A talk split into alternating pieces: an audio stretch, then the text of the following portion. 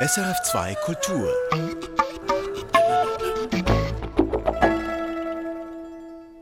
Musik für einen Gast. Und mein Gast heute macht selbst Musik und das mit einer ganz erstaunlichen Bandbreite. Ich bin Ihren Grüter und ich freue mich sehr auf das Gespräch mit Luca Koch. Wenn Sie sich ein Wappentier aussuchen müssten, könnte es sein, dass Sie das Chamäleon wählen würden? Ja, das ist nicht schlecht. Sehr bunt. Ähm, es fühlt sich wohl in ganz unterschiedlichen Gebieten und ja, doch, ein Chamäleon, das könnte ich mir gut vorstellen. Das wäre Ihnen sympathisch. Ich dachte an ein Chamäleon wegen Ihrer Wandelbarkeit. Die erstaunt mich wirklich sehr. Sie haben Jazzgesang studiert. Sie arbeiten musikjournalistisch, auch auf diesem Sender. Sie haben eine Band, eine eigene, mit der Sie ziemlich avantgardistische Bühnenauftritte machen. Aber dann dirigieren Sie auch noch einen traditionellen Männerchor in Schwyz. Das ist der Männerchor Frohsinn, der wirbt mit dem Slogan Tradition seit 1854. Ich habe gesehen auf der Homepage, dass Sie zum Beispiel am 1. August einen Auftritt hatten vor Festzelten, wie man das kennt aus der Innerschweiz, mit Schweizer Wappen und so weiter. Wie ist es möglich, dass Sie sich in so unterschiedlichen Milieus wohlfühlen? Ich glaube, das hat damit zu tun, weil ich ganz viel irgendwie in mir drin verbinden kann. Und zwar ist es mir einfach wichtig, mich auszudrücken, andere zu inspirieren, sich selber auszudrücken, anderen Leuten musikjournalistisch auch die Bühne zu geben, äh, über ihre Kunst sprechen zu können.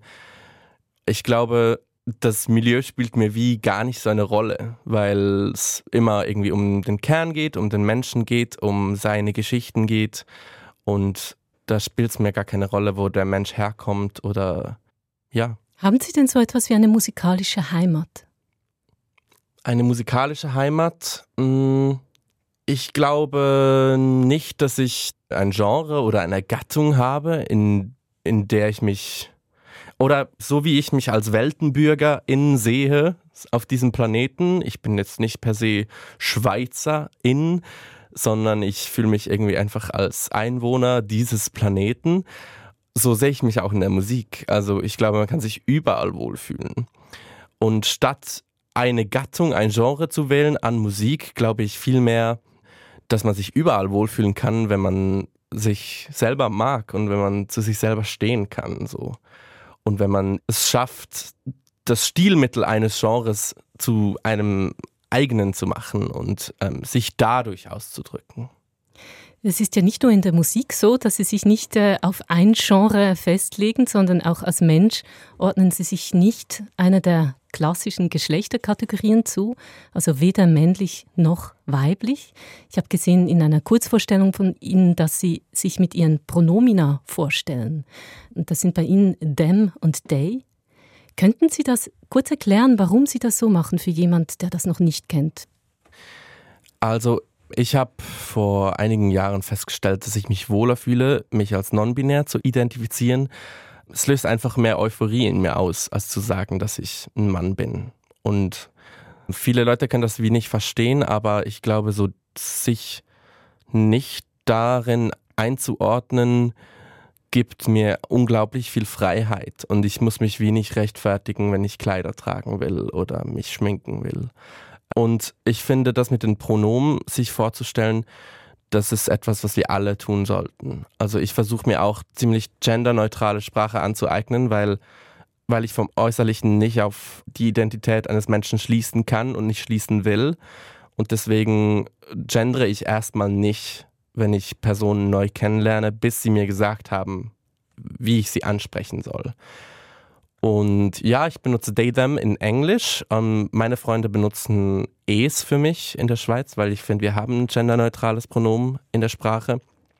Und es muss einfach wie geclaimed werden. Also wir müssen das wieder sich aneignen, weil ähm, diese Versächlichung, was man dem es-Pronomen zuschreibt, finde ich wie finde ich wie nicht schlimm. Also ich finde, ich stelle mich gerne mit es vor. Also es singt, es komponiert, und das finde ich irgendwie so schön, weil es eine Tatsache ist. Es wird nicht hinterfragt, wie es regnet oder es scheint die Sonne. Sie fühlen sich wohl mit dem Es als ja. Pronomen. Wie ist das denn jetzt zum Beispiel im Kanton Schwyz, wo Sie vor 25 Jahren geboren worden sind? Wie reagiert denn zum Beispiel der Männerchor Frohsinn, wenn Sie sich dieses Pronomen wünschen? Ich glaube, es gibt die also wie ich, ich hänge das da nicht super an die große Glocke, aber es wird auch nicht verheimlicht. Ähm, ich, ich, im Männerchor, da ist es so, dass ich sowieso schon recht revoluzermäßig unterwegs bin und alles auf den Kopf stelle. Deswegen muss man sich da immer ein bisschen abtasten, wie viel man den Leuten zumuten kann. Und als ich da begonnen habe, habe ich wirklich gedacht, okay, keine Ahnung, ob mich die Männer da drin ernst nehmen, ja, deswegen schaue ich immer irgendwie vorzu, wie viel man den Menschen zumuten kann. So. Sie wollen niemanden vor den Kopf stoßen, wie ich das verstehe. Sie sagten vorhin, diese Entdeckung, dass Sie eben nicht sich männlich mehr zuordnen, sondern dass das ein weiteres Feld ist, das sei für Sie eine Art Befreiung gewesen. Ist das denn eine Erkenntnis, die man in einem Moment hat oder ist das ein Prozess? Ich glaube, das ist schon eine Erkenntnis, die man im Moment hat, aber der Prozess ist dann damit umzugehen? Und wie weiche ich Menschen in das ein? Und was verändert sich durch das, führe ich jetzt durch das eine bisexuelle Beziehung oder eine pansexuelle Beziehung, weil mein Freund ja eigentlich eine Beziehung mit einem Mann gestartet hat. Also der ganze Kontext von der Gesellschaft ändert sich darum. Und ich muss mich viel mehr rechtfertigen, wenn ich nicht mit Herr Koch oder Frau Koch angesprochen werden will. Es ändert sich sehr viel, weil man sehr viele Gespräche führt darüber. Finde ich aber auch total schön. Also ich bin auch sehr aktivistisch unterwegs und deswegen führe ich gerne diese Gespräche. Mhm. Die deutsche Sprache macht es einem nicht so einfach mit ihren dauernden Geschlechterzuweisungen. Das erste Stück, was wir jetzt hören, was Sie sich ausgesucht haben für diese Sendung, ist eins, in dem dieses Thema auf eine wunderbar neugierige Art aufgegriffen ist. Das ist von Björk, der isländischen Performerin und Sängerin Venus as a Boy. Können Sie sagen, was sie an diesem Stück anspricht? Ich glaube, es war schon von Anfang an irgendwie dieses Bild selber. Ich habe bei der Venus immer das Gemälde von Botticelli im Kopf, von der Geburt der Venus. Und ich habe mir dann immer vorgestellt, ach, wie, wie könnte das aussehen, wenn dieses Wesen nicht per se weiblich gelesen wird? Oder wenn da jetzt ein männlich gelesener Körper stehen würde oder das sich komplett durchmischt. Und ich fand das immer super schön. Und zum zweiten vereint sie in dieser tiefen Bassline irgendwie was total Mächtiges, Starkes und dann aber doch mit den Glocken und so etwas super Fragiles. Ja, ganz viele unterschiedliche Energien, die irgendwie in dem Lied mitschwingen. Ja. Björk war ihre Zeit ziemlich voraus. Der Song ist aus den 90er Jahren. Wir hören Björk jetzt mit Venus as a Boy.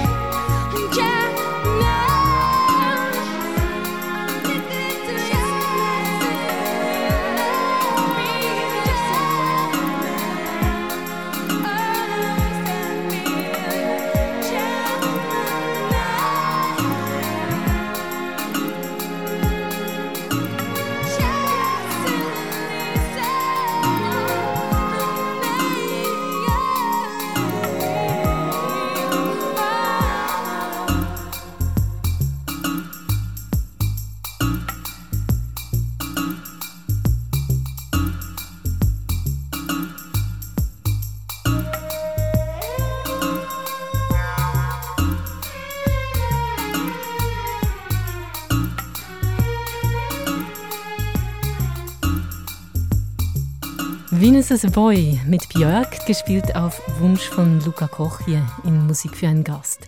Luca Koch, Sie sagten gerade beim Zuhören, Sie wären am liebsten die Björk des Alpenlandes. Was lieben Sie so sehr an dieser isländischen Künstlerin? Ich finde sie einfach unglaublich bewundernswert, dass sie diese ganze Welt kreiert und mit jedem neuen Album einen neuen Kontinent zu dieser Welt hinzufügt. Und ich glaube, das ist auch was, was mich mega beschäftigt. Einfach weil ich ein sehr ein, ein sinnesorientierter Mensch bin, finde ich das immer total schön, wenn man sowohl meine Augen wie auch meine Ohren anspricht. Am liebsten auch die Nase und, und äh, der Geschmackssinn auch noch mit reinnimmt. Und ich glaube, so dieses Gesamtkunstwerk ist, was ich auch anstrebe in meinem Schaffen. Sie ist wirklich eine multidisziplinäre Künstlerin und das ist etwas, was ja bei Ihnen auch auffällt. Dieser Song, den wir gerade gehört haben, der kam 1993 raus. Das war vier Jahre bevor Sie geboren wurden. Wann haben Sie ihn für sich entdeckt? Ja, so als ich 18, 19 war, so meinen späten Teenagerjahren, habe ich den zum ersten Mal gehört. Und da ist mein Interesse für auch irgendwie diese Sinne zusammenzuführen erstmal irgendwie so gewachsen. Sie sind ja im Vordertal aufgewachsen, im Kanton Schwyz, als Junge. Eine sehr ländliche Umgebung, stelle ich mir vor. Waren Sie gerne Kind dort?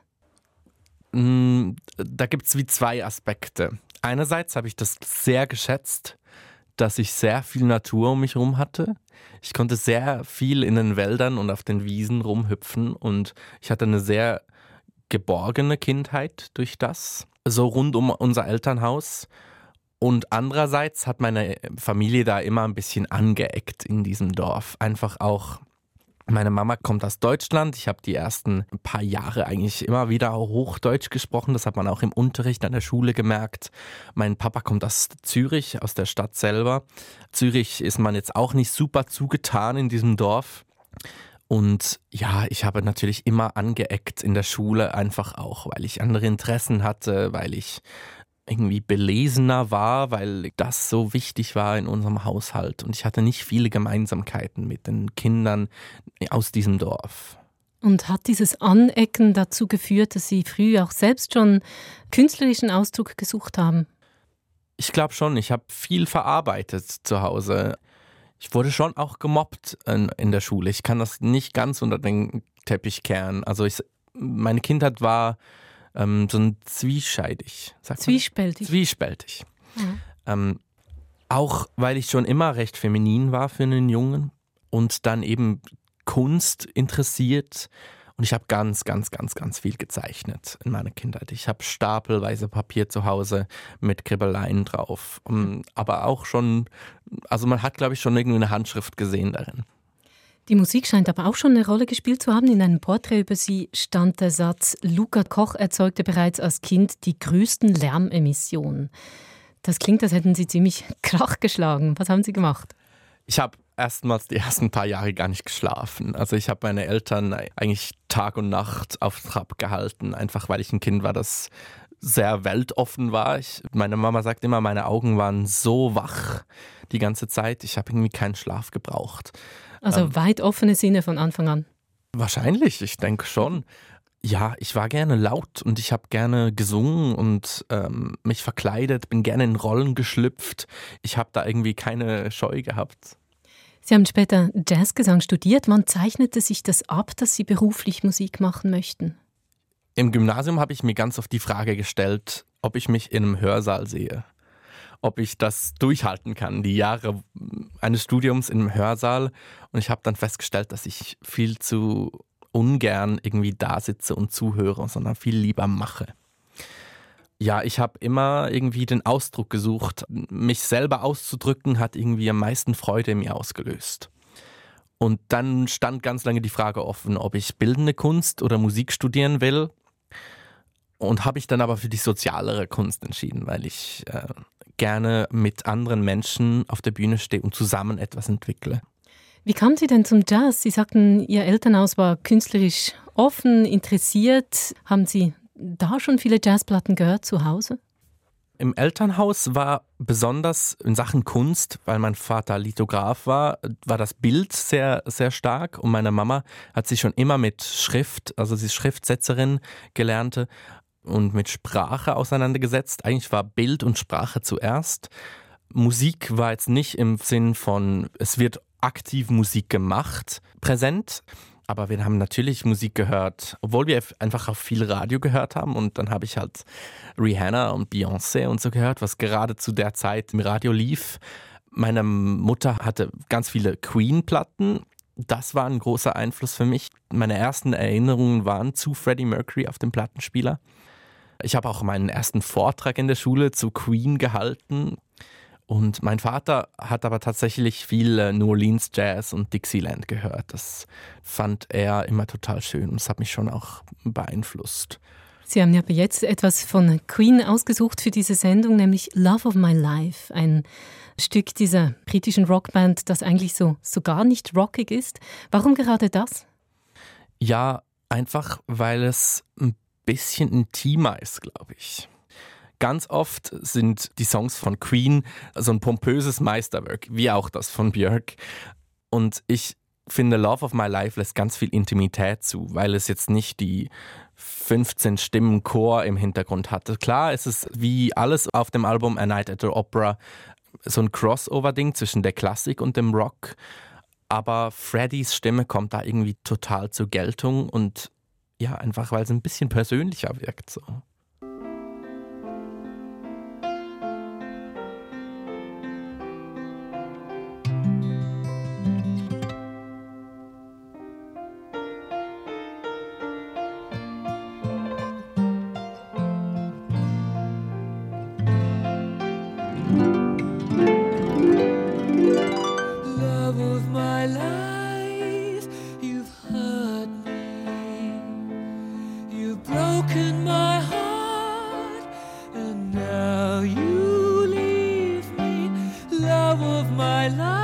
can't you see? Bring it back, bring it back. Don't take it away from me because you don't know what it means to me.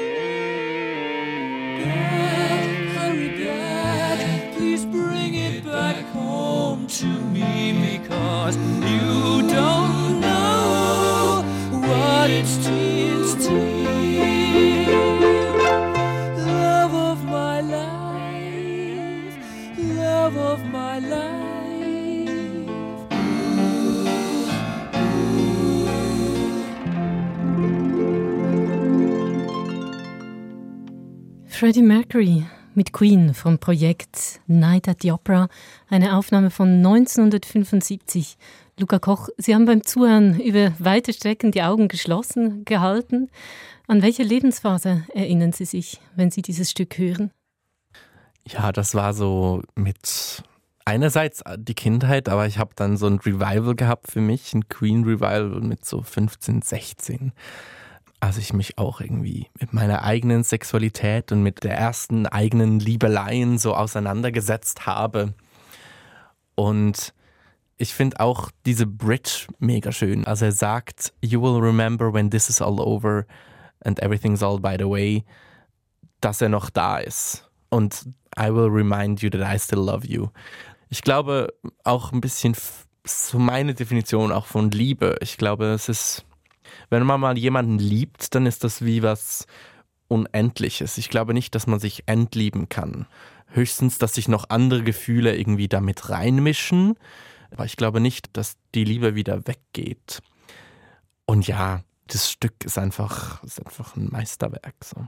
Ja, singt es mit dieser zarten Hingabe. Es geht um Liebe, auch Angst vor dem Liebesverlust. Ich denke, das Schöne an diesem Stück ist ja auch, alle können sich davon angesprochen fühlen. Egal, ob man Männer liebt, ob man Frauen liebt. Ob man Personen liebt, die sich nicht, ja, genau. die sich dazwischen befinden oder außerhalb. Wussten Sie das denn damals schon, dass Sie sich weder männlich noch weiblich eindeutig fühlen? Nein, damals war das wie noch außer Frage. Ich kannte das auch gar nicht. Für mich war das so klar, wie ganz vielen Menschen auch heute noch. Das sind wie diese zwei Kategorien und man wird da hineingeboren und man befindet sich für immer da drin. So. Also ich habe das da noch gar nicht hinterfragt, auch einfach, weil ich wie mit anderen Dingen beschäftigt war. Also mein Coming Out als homosexuell war wie schon genug Stoff für mein Leben dazumals. Ich stelle mir das nicht einfach vor, wenn man auf dem Land aufwächst, dass dann also nirgendwo ist es einfach, aber ich kann mir vorstellen, dass es da besonders schwierig ist. Sie sagten, dass Sie als Kind aneckten. Wie haben Sie dieses Coming-out bewältigt? Ich hatte so ein bisschen die spezielle Situation, dass ich ja zum Glück im, im Elternhaus war, dass wir jetzt nicht super ländlich war. Wir haben einfach auf dem Land gewohnt. Und bei mir im Elternhaus war das nie wirklich Thema. Also man hat weder abschätzig noch irgendwie ermutigend über Homosexualität gesprochen. Was so ein bisschen neutraler Boden war. Ich konnte da irgendwie mich dann relativ gut öffnen und meine Eltern haben das sehr gut angenommen. Und ja, also ich hatte vorhin schon nicht ein mega großes soziales Umfeld in dem Dorf, in dem ich aufgewachsen bin. Glücklicherweise ist ein Gymnasium meistens ein Ort, der ein bisschen liberaler ist. Und da bin ich dann eigentlich auf sehr viel Verständnis gestoßen. Und ich, also meine Klasse hat dann gesagt, ich soll einen Kasten Bier mitbringen. Und wir haben das dann am oberen Suissee gefeiert. Das ist eine schöne Form zu reagieren, oder? Ja, ich, ich fand das auch super schön.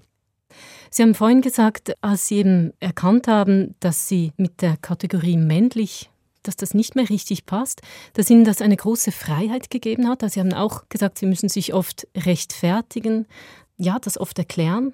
Ich stelle es mir auch anstrengend vor. Ja, also klar ist es anstrengend.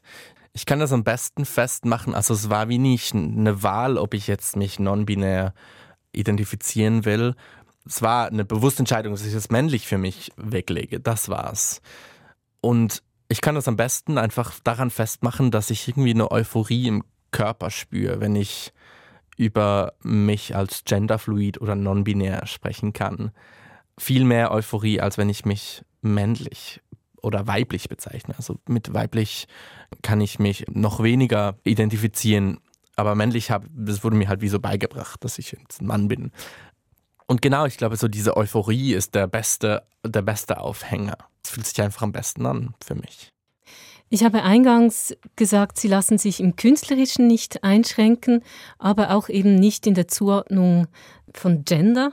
Stimmt diese Analogie eigentlich? Nicht wirklich. Also ich habe mich wie bewusst dazu entschieden, mich breit zu bewegen, künstlerisch und mich nicht auf die Musik zu beschränken und auch nicht in der Musik auf einen bestimmten Stil, ich würde das Ganze nicht ganz vergleichen, einfach auch, weil ich mich jetzt nicht bewusst entschieden habe, non-binär zu sein, sondern ich bin einfach so. Und die bewusste Entscheidung war, das irgendwie mitzuteilen und diesen Bruch zu machen, männlich wegzulegen. Genau, das eine ist wie eine sehr bewusste Entscheidung und das andere ist wie einfach, das ist schon da und, mein, und ich habe es einfach ganz bewusst jetzt mitgeteilt. Um nochmal zurückzukommen auf das erste Coming Out, hatte das eigentlich dann einen Einfluss auf das, was Sie künstlerisch machen? Oh, das habe ich mich noch nie gefragt. Beziehungsweise ich wurde eigentlich erst danach wirklich Künstlerin. Doch ich habe mich eine Zeit lang, hatte ich eine Angst äh, davor, dass ich wie ein Stereotyp bediene, weil ich mich wie als schwul geoutet habe und dann mich auch noch dazu entschieden habe, Künstlerin zu werden, also Künstler dazumals.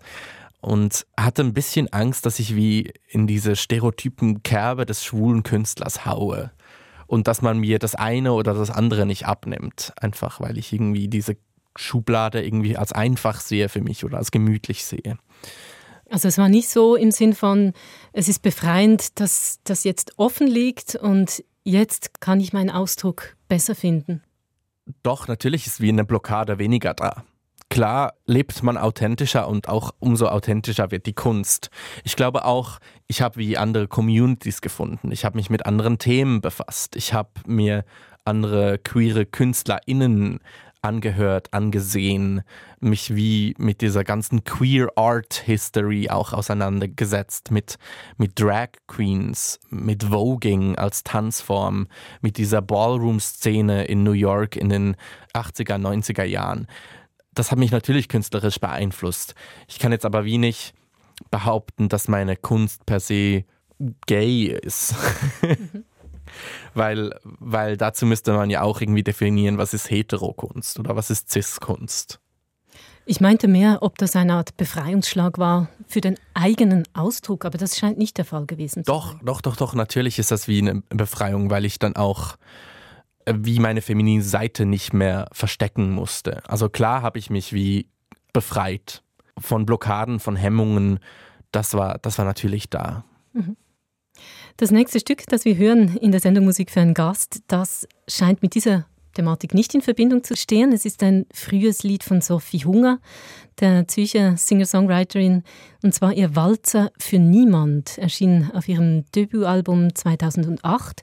Damals gingen Sie noch in die Primarschule. Wie haben Sie das für sich entdeckt?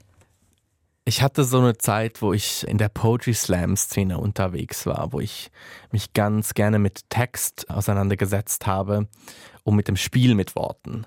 Und in der Phase habe ich dann ihre Musik kennengelernt und fand diese, diese Bilder, die sie einem in den Kopf pflanzt, total schön, nur durch Worte, weil die Melodie ist jetzt nicht super kreativ in diesem Stück. Auch die Instrumentierung oder die Harmoniefolge ist jetzt nicht super überraschend.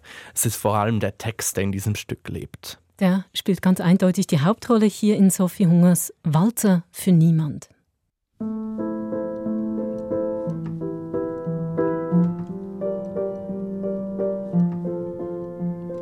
Niemand kommt rein und setzt sich hin, den Fuß auf den Tisch, Das Kinn. Niemand ist hungrig, mein Frühstücksmenü. Niemand kommt immer zu früh. Niemand, ich habe Geschenke für dich. Was wär ich geworden? Gäbe es dich nicht, meine gesammelten Werke. Bitte sehr,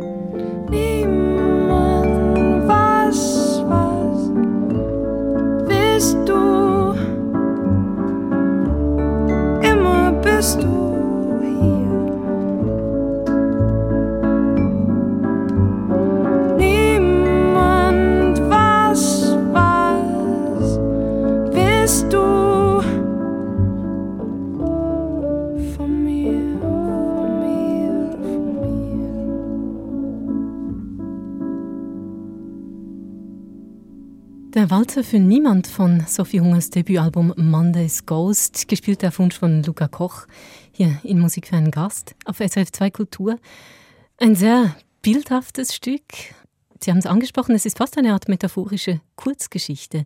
Was bedeutet denn Ihnen das Geschichtenerzählen in der Kunst? Eigentlich ist Geschichtenerzählen alles, was wir haben. Ich sehe mich ein bisschen wie diese Gefäße, die durch die Welt laufen und sich mit Erinnerungen füllen, die irgendwie genährt sind aus zwischenmenschlichen Beziehungen und Aktivitäten, die wir tun. Und doch haben wir immer nur dieses Jetzt. Das Morgen ist wie ungewiss. Wir können zwar Sachen planen, aber keiner weiß, ob das wirklich auch geschieht. Und die Vergangenheit tragen wir so in uns in Erinnerungen. Und ich glaube, wir können so viel lernen für das Morgen, indem dass wir das Gestern erzählen. Und darum ist Storytelling und Geschichten erzählen der größte Antrieb, glaube ich, für mich. Und nicht nur für meine Kunst, für eigentlich mein ganzes Tun. Auch als, als Lehrerin, als äh, Journalistin. Ich habe wie das Gefühl, das ist ein bisschen meine Aufgabe auch, Geschichten zu erzählen und andere dazu zu ermutigen, ihre Geschichte zu erzählen und Leuten eine Plattform zu geben, um die eigene Geschichte zu erzählen. Also Sie möchten sich gerne nicht nur mit dem eigenen beschäftigen, sondern auch mit der Kunst anderer. Eben zum Beispiel in der Form des Journalismus. Sie haben mir gesagt vor der Sendung, dass Sie als Journalist kürzlich pensioniert worden sind. Wie kam es dazu? ja, ich habe ähm, in Luzern bei einem Jugendsender gearbeitet und die haben eine Klausel, wo man aufhören muss, wenn man 25 Jahre jung geworden ist. Und die habe ich jetzt dieses Jahr ja erreicht und wurde da pensioniert. Genau, leider ist die Rente nicht allzu hoch. Sie können sich nicht auf den Lorbeeren ausruhen. Nein. Was haben Sie denn da gerne gemacht im Journalistischen? Ich muss ganz ehrlich sagen, ich war am Anfang super naiv. Ich fand es einfach cool, eine Sendung zu haben und jede Woche zwei Stunden Playlist zusammenzustellen. Das war so der Ursprung und dann habe ich festgestellt, mit was dieser Job eigentlich alles kommt. Und zwar kann ich KünstlerInnen kennenlernen, mit ihnen über ihre Sachen sprechen und mich vernetzen. Und es war irgendwie so bereichernd, mit anderen Leuten über ihr Kunstschaffen zu sprechen, dass es halt mein Kunstschaffen auch total beflügelt hat. Und ich bin halt wieder der Meinung, ich bin nicht die perfekte Person, um alle Geschichten zu erzählen. Es gibt Geschichten, die kann ich nicht erzählen. Und es gibt Geschichten, die, die andere Leute viel besser erzählen als ich. Und deswegen möchte ich diesen Personen diese Plattform geben, einfach weil die Geschichten erzählt werden müssen. So. Haben Sie denn bestimmte Themen gehabt, die Sie besonders gern gemacht haben in Ihren Sendungen jetzt? Ich habe gerne einfach den Leuten eine Plattform gegeben, die sonst keine Plattform bekommen haben besonders auch für die freie Improvisation. Also ich hatte eine Jazz-Sendung da, aber habe sehr viel Experimentelles gesendet, einfach weil Plattformen dafür nicht, nicht wirklich da sind in den Medien. Und ich glaube, so ist meine Sendung auch ein bisschen eine Nischensendung geworden. Aber dafür sehr, sehr in die Tiefe. Und das fand ich total bereichernd. Also auch eine Form, Leidenschaft zu vermitteln. Luca Koch, ich staune. Sie wirken tiefenentspannt und machen so viel gleichzeitig. Journalismus, Kinder unterrichten, Chor leiten, äh, selber auftreten mit Bandprojekten. Wie geht das alles zusammen, dass Ihnen das nicht über den Kopf wächst? Das Schöne ist, ich muss nicht jeden Tag alles machen. Ich glaube, jeder steht mal vor dieser Frage, was will ich tun in meinem Leben? Und es stehen wie alle Türen offen. Und ich habe eben für mich festgestellt, dass dieses Dreieck von äh, KünstlerInnen, LehrerInnen und JournalistInnen mir sehr viel Halt gibt. Und ich muss nicht jeden Tag für all diese Sachen etwas machen. Das ist schon mal sehr entspannend und befreiend. Aber ich habe mir so ein paar Paradigmen gesetzt. Also ich habe immer so Phasen, wo ich mir wie ein paar Regeln auferlege für meinen Alltag. Und eine Zeit lang habe ich jeden Tag ein Gedicht geschrieben. Und das ist entspannend. Das ist entspannend, ja. Und weil ich mir die Form gebe, aber nicht den Inhalt definiere. Also manchmal kann das auch eine Zeile sein oder zwei Worte sein. Es geht einfach darum, dass ich was aufgeschrieben habe. Und mittlerweile habe ich das ein bisschen größer gefasst. Momentan geht es wiederum, ich will jeden Tag etwas kreieren. Und das kann alles sein. Das kann eine Soundskizze sein, das kann äh, eine Skizze sein auf einer Serviette in einem Restaurant. Es kann drei Phrasen sein, zwei Worte, die mich interessieren, ein Beitrag am Radio oder irgendwie eine Suppe zum Abendessen. Es ist schön, dass Sie das für sich als Entspannung begreifen können. Ich denke, andere Leute würden davon sich erdrückt fühlen und denken, oh, ich muss heute noch was kreieren. Das passiert Ihnen nicht. Ich finde es erdrückender, in der Freiheit des Universums zu baden und nicht zu wissen, was man mit dem Tag tun soll. Also ich empfinde sehr viel Freiheit, indem dass ich mir meinen Raum kleiner fasse. Und zwar, wenn man sich überlegt, ich muss jetzt irgendwie einen Text schreiben zu einem Thema, dann kommen mir da unendlich viele Ideen. Ich kann mich nicht entscheiden, weil ich immer das Gefühl habe, ich habe zu viele Ideen und nie zu wenige, aber ich kann mich halt einfach nicht entscheiden, welche ich nehme. Und indem dass ich mir sage, zum Beispiel, ich schreibe jetzt nur einen Text aus nur Pronomen oder einen Text aus nur Wörtern, die mit A beginnen, mache ich wie den Raum kleiner, in dem ich mich kreativ austoben kann. Sie geben sich und also selbst formale Vorgaben, um fokussieren zu können. Ich funktioniere eigentlich nur so. Auch wenn ich neue musikalische Projekte starte, ich suche mir zuerst ein Konzert, dann organisiere ich mir die Band und dann schreibe ich die Musik. Einfach auch, weil ich ein bisschen den Druck von außen brauche, das, was geschieht. Oder ich wachse auch so an neuen Aufgaben, weil ich grundsätzlich Ja sage zu fast allem. Und auch wenn ich ein Projekt jetzt starte, wo ich hatte mal so einen Fall, äh, als ich, ich hatte eine Audition am Luzerner Theater. Ursprünglich war ausgeschrieben, sie suchten Performer in der Performance Art für eine Inszenierung von Maria de Buenos Aires von Piazzolla. Und ich bin da hingegangen, ja, mit meinem Körper arbeite ich sehr gerne. Und dann haben sie gefragt, ob ich Tango tanzen kann, weil das irgendwie eine Voraussetzung war, die ich nicht gelesen habe. Und ich habe gesagt, ja, Also macht nichts, das lerne ich. und deswegen, leider hat es dann nicht stattgefunden wegen Corona, aber ich hätte Tango tanzen gelernt für dieses Projekt. Einfach, weil ich mir zuerst die Herausforderung suche und danach schaue, wie ich mit der Herausforderung umgehe. So. Das wäre eine ordentliche Herausforderung gewesen. Tango ist ja nicht so leicht. Ich weiß, lernen. ich weiß. Wir kommen jetzt zu einem anderen künstlerischen Projekt von Ihnen, das gerade auch wichtig ist im Moment, zu Ihrer Band Paper Crane. Ich habe Sie gebeten, zu Ihren Musikwünschen auch noch eine eigene Komposition dazuzunehmen und Sie haben ein Stück ausgewählt, in dem es um eine Geschichte geht, die mit dem Namen dieser Band zu tun hat. Vielleicht noch kurz Paper Crane, das bedeutet auf Deutsch Papierkranich. Können Sie die Geschichte erzählen, um die es jetzt in diesem Stück gehen wird? Genau. Es geht um die Geschichte der Sadako Sasaki. Und zwar sagt man in der japanischen Mythologie, wer tausend Papierkraniche gefalten hat, der bekommt ewiges Glück. Und ein Mädchen hat das versucht, als sie an Leukämie erkrankt ist, nach der Attacke von Hiroshima, nach der Bombe. Also Leukämie ist oft eine, eine Erkrankung durch radioaktive Strahlung, die hervorgerufen wird. Und das Mädchen wollte tausend falten, damit sie wieder gesund wird. Und jetzt gibt es wie zwei Versionen davon.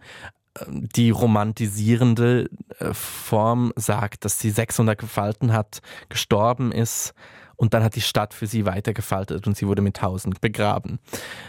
Aber die geschichtlich akkurate Version sagt, dass sie zwar 1000 gefaltet hat, aber leider wurde sie nicht gesund und ist dann darin gestorben. Und seitdem ist der Papierkranich wie ein Symbol für Frieden, speziell gegen Atomkrieg und für mich aber auch ein Symbol, dass man ganz wenig braucht im Leben, um was Schönes zu kreieren.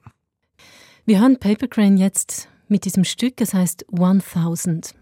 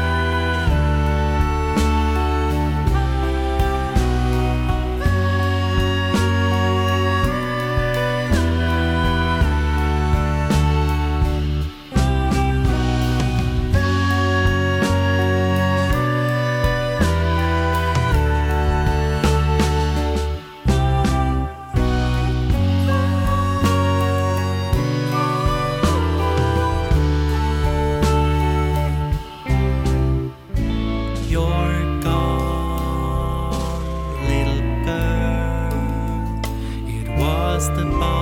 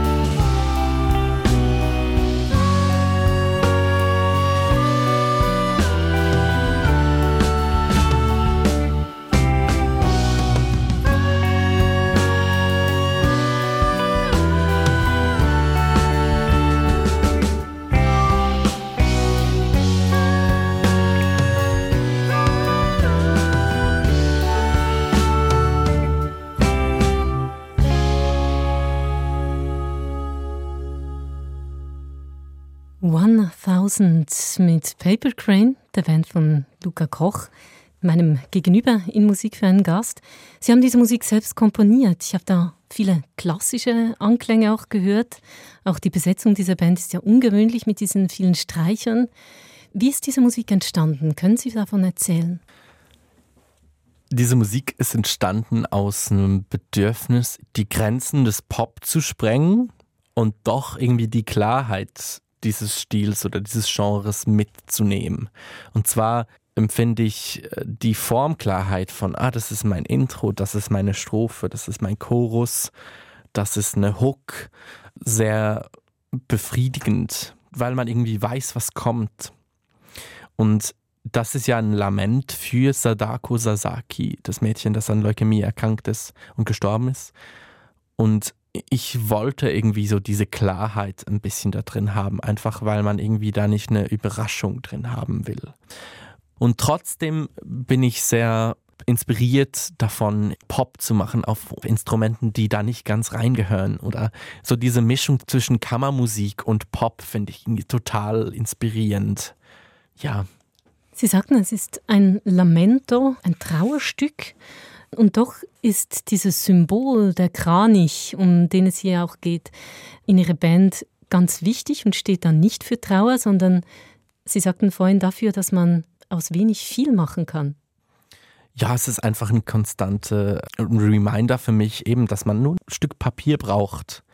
um aus etwas Zweidimensionalem etwas Dreidimensionales zu schaffen. Es holt einen ein bisschen auf den Boden zurück, wenn man irgendwie alles machen will und dann denkt man eigentlich, eigentlich brauche ich gar nicht viel. Eigentlich kann ich einfach auf die Bühne stehen und da sein und a cappella ein Stück singen und das ist manchmal genug.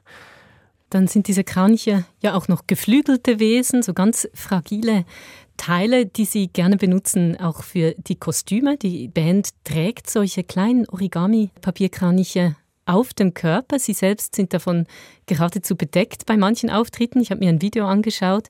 Sieht auf den ersten Blick aus so wie, wie raureif, wie eine Eisschicht, Eiskristalle, von denen Sie bedeckt sind. Machen Sie diese Kostüme selber? Ja, ich bin ein bisschen obsessed von der Idee, sowohl Bühnenbild wie auch die Musik zu machen, wie die Inszenierung auch. Für mich spielt dann auch das Licht auf der Bühne eine große Rolle.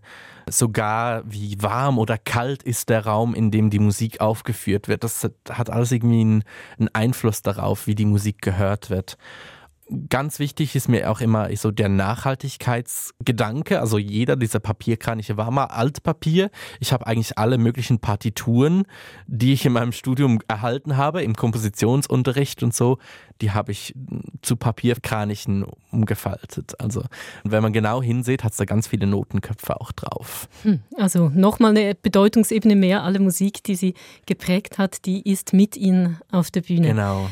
Ja, eigentlich wäre es ja naheliegend gewesen, ich habe Sie am Anfang gefragt, welches Wappentier Sie wählen würden. Und da wäre der Kranich sicher naheliegend gewesen. Ich habe Ihnen aber das Chamäleon vorgeschlagen und Sie waren einverstanden. Ein schillerndes Tier, ein wandelbares, das mal auffallend im Kontrast stehen kann zur Umgebung und sich dann aber auch wieder anpassen kann. Um diese Wandelbarkeit geht es im letzten Stück, das Sie mitgebracht haben für diese Sendung. Everything Must Change. Das ist ein Jazzstandard. Und darin heißt es, alles muss sich ändern, es bleibt nichts gleich. Kommt darin für Sie Trauer über die Vergänglichkeit zum Ausdruck oder ist es eher Freiheit zu wissen, nichts lässt sich festhalten? Sowohl als auch, würde ich sagen. Also gewisse Sachen ist es schwierig loszulassen und bei anderen Dingen ist man froh, wenn sie sich verändern.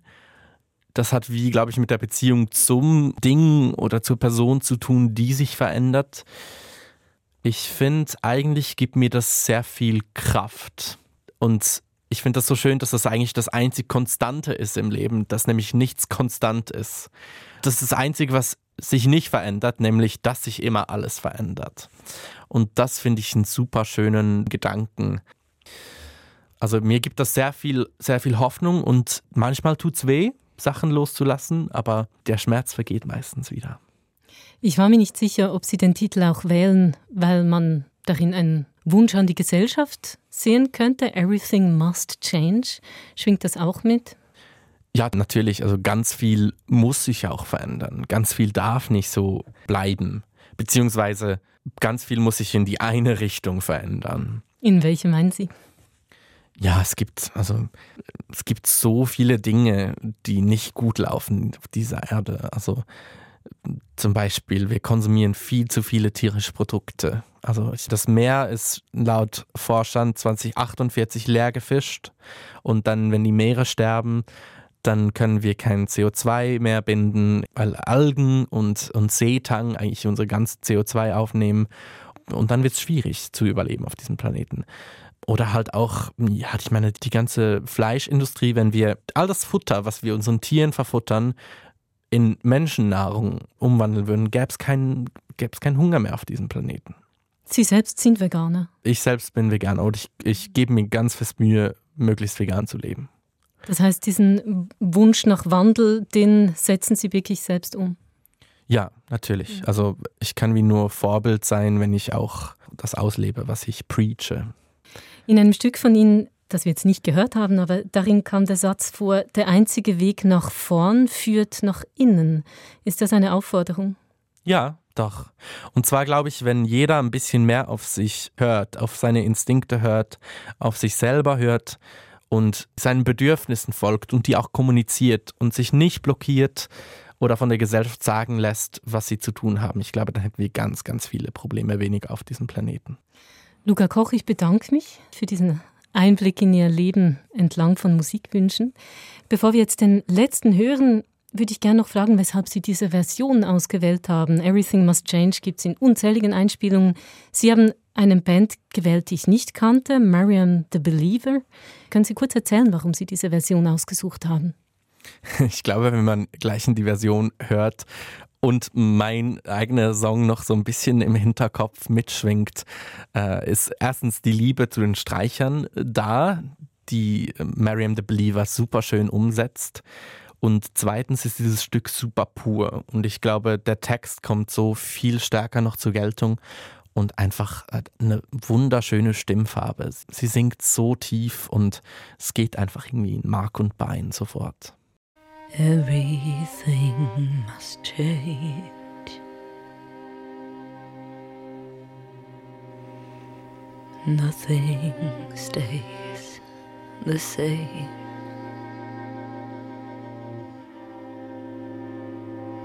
Everyone must change. Nothing and no one remains the same. The young becomes the old. And mysteries do unfold.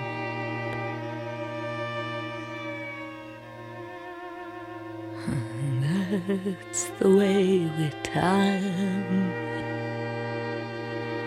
Cause nothing and no one remains the same.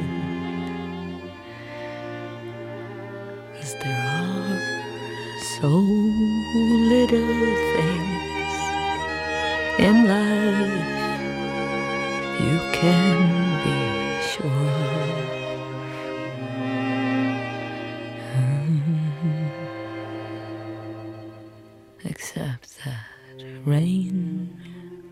from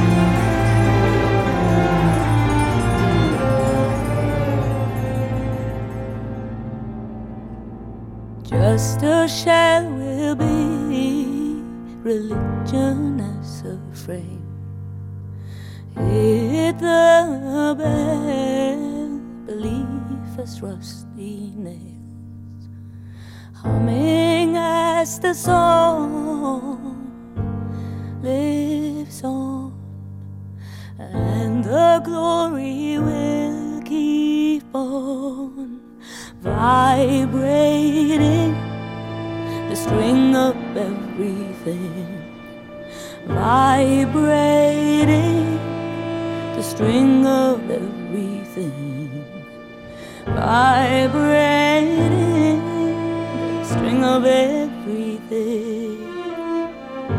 The string of everything